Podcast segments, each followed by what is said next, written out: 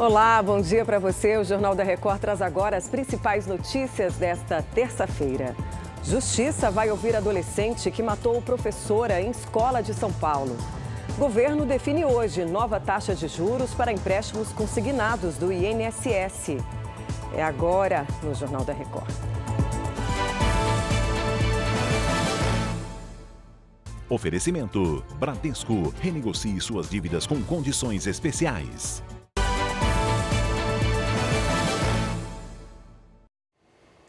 E a gente abre essa edição com as últimas informações sobre o ataque em uma escola pública de São Paulo.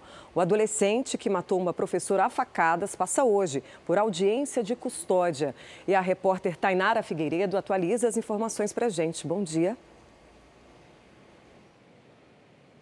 Bom dia, Patrícia. A Justiça vai definir se o estudante de 13 anos vai continuar apreendido no centro de acolhida da Fundação Casa. Ontem ele confessou o crime. Além da professora Elizabeth Tenreiro, outras três foram atingidas. Uma segue internada. Um aluno também foi ferido sem gravidade. O corpo da professora vai ser enterrado hoje. As aulas na escola seguem suspensas. Patrícia. Obrigada, Tainara. O novo teto de juros do crédito consignado deve ser definido hoje. Os empréstimos para beneficiários do INSS estão suspensos desde que a taxa foi reduzida há 15 dias. Vanessa Lima, quanto deve ficar o teto, hein? Bom dia.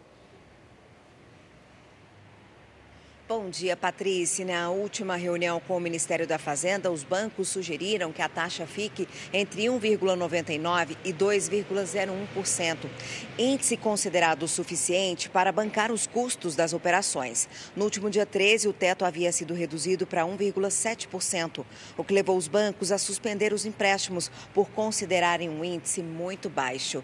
Patrícia. Obrigada, Vanessa.